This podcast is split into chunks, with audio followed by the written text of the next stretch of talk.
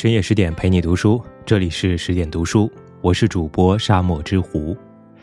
今天要跟大家分享的文章题目叫做《实习医生手册揭露三条职场规则》，看懂了，工作就顺了。文章作者一木。最近啊，一部名叫《实习医生手册》的小说在微信读书上架后，又以百分之九十六点七的推荐值被评为潜力神作。小说讲述的是初入职场的医科实习生罗振中，即便在工作中踏实肯干，却还是饱尝委屈。对此，他有过困惑与不解，但依然兢兢业业工作，认认真真钻研，很快就从一众新人中脱颖而出。实习医生手册让我们看到，想要在职场中游刃有余，就要掌握职场生存规则。毕竟身在职场，每个人总会遭遇各种挑战和难题，随意处置、慌乱应对，工作会越干越糟，人也会变得身心俱疲。只有理清职场规则，摆正工作态度，工作才会越干越顺。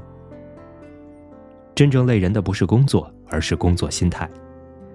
七月盛夏，浙医大学生罗振中去医院实习的第一天就被抓了差。住院部主班护士递给他厚厚的一叠单据，安排他赶紧去 CT 室画个价，到住院收费处记个账后尽快拿回来。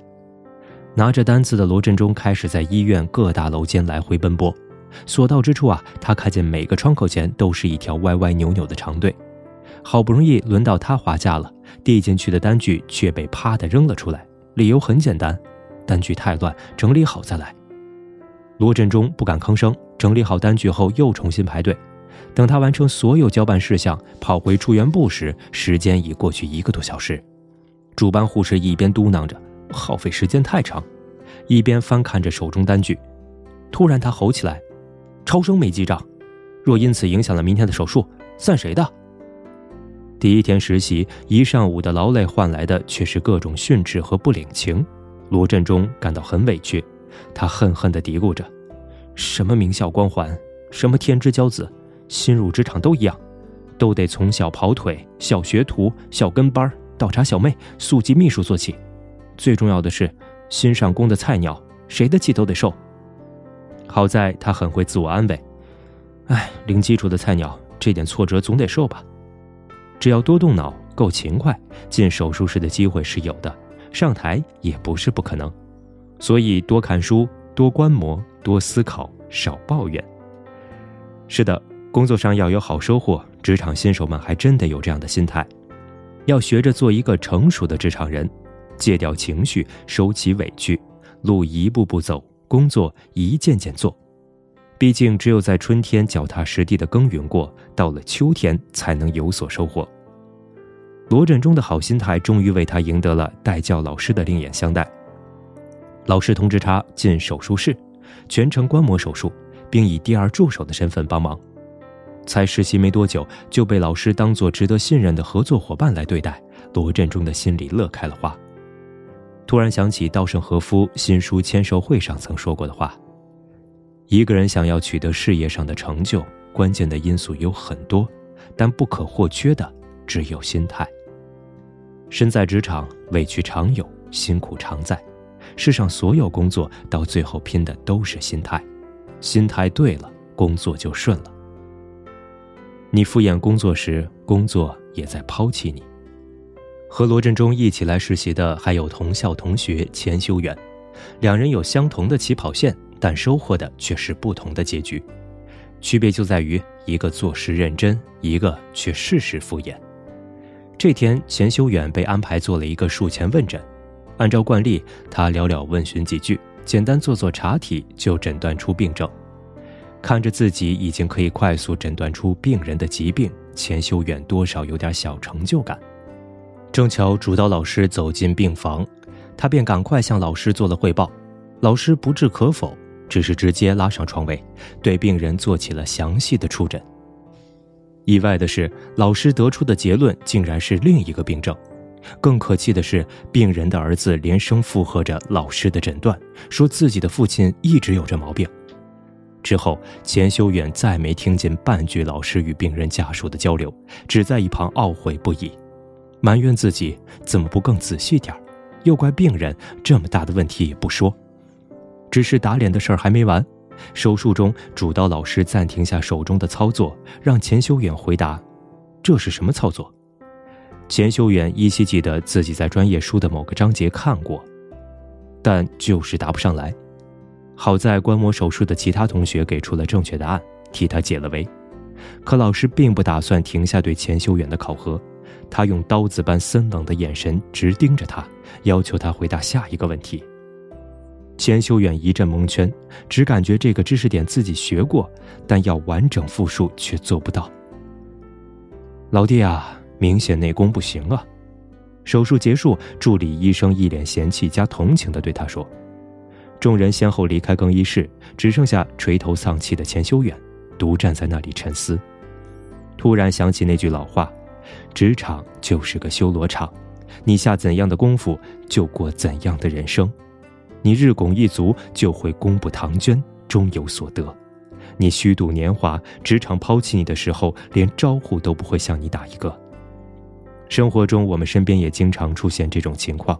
同样是每天上班八小时，有人快速成长、升职加薪，年纪轻轻当上了公司高管；有人却只长工龄不长本事，人到中年还要面临失业危机。其实，拉开人与人之间差距的不是学历高低、资历深浅，而是对待工作的态度。毕竟，工作像一面镜子，你放弃它，就是放弃了自身的成长。你糊弄他，就是在糊弄自己的人生。正应了那句话：当你敷衍工作时，工作也在抛弃你。从平凡到非凡，离不开无数次枯燥的重复。终于，罗振中以高分结束了在外科的实习，去到其他科室继续实习。前期的实习让他明白，要想作为优秀的医生，必须具备丰厚的临床经验。而要想积累大量的临床经验，急诊室是首选之地，毕竟那里的病例又全又急又险，最能锻炼人。说干就干，他跑去找急诊科医生，表示晚上来这里当义工学技术。急诊科医生爽快地答应了。就这样，罗振中开始了新的工作常态：白天在实习科室正常上班，下班后去急诊科义务帮工。急诊科里的病例形形色色。罗振中就调动所学知识，全力以赴地为病人解决问题。小鬼，今天到此为止，长命功夫长命做，不然明天干不动了啊！每晚他的加班都是在这样的吆喝声中结束。也正是这样的疯狂输入，让他的诊疗经验和技能都有了质的飞跃。片终有辉煌那一刻。这天午休时，值班护士突然紧急呼叫消化科急诊。罗振中和一个小伙伴带上仪器向急诊室跑去。急诊科实习护士向两个人介绍病情，胃镜显示胃溃疡，但看着不像。但心电仪显示病人是急性心梗时，三人都有些慌神儿。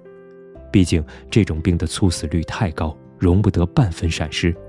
而大家都还在实习期，从没有独立处理这种危重病情的经验。三人还在犹豫间，形势竟变得更加危急，病人剧烈抽搐起来。三人立马搬开心电图仪，罗振中在脑子里快速复盘一遍急诊室学到的急救操作后，立刻开始对病人进行心肺复苏。尽管心里十分害怕，但他的操作准确有力，干脆利落。二十分钟后，病人的心跳恢复了正常的节律。后续的治疗也由陆续赶来增援的 ICU 和心内科医生接手。抢救结束了，代教老师过来领人。他一边向其他医生显摆着自己学生的优秀，一边豪气地说：“牛气冲天啊！你们发现病人心梗并未乱了阵脚，而是用学到的技术进行抢救，简直厉害了！奖励一下，出科免考，但满分通过。”正如格拉德威尔所说。人们眼中的天才之所以卓越非凡，并非天资超人一等，而是付出了持续不断的努力。人与人之间看似星辰日月般的差距，其实都来自日复一日微小的积累。所有成功背后都离不开重复的力量。你想写就一手好文章，就要日复一日的坚持读书和思考；你想练出一副好身材，就要长期保持良好生活习惯和锻炼；你想要争得一个好职位，就要经年累月的勤恳工作，提升能力。唯有如此，才能从平凡飞跃到非凡。读完全书，终于明白为什么实习医生手册会得到如此高分，因为无论职场老人还是新手小白，多多少少都能在此书中找到自己的影子。工作是一场修炼，结果如何全凭自己选择。如果把上班当成逼不得已的谋生手段，你终究也只配混个温饱。只有摸透职场规律，把工作做好，职场才会助你走上人生巅峰。就像新书中说，不管个人还是企业，凡是遵循成长发展的法则，拼命努力者，自然就能得到发展。共勉。好了，这就是今天的十点读书。更多美文，请继续关注十点读书，也欢迎把我们推荐给你的朋友和家人，一起在阅读里成为更好的自己。我是主播沙漠之狐，我们下期再见。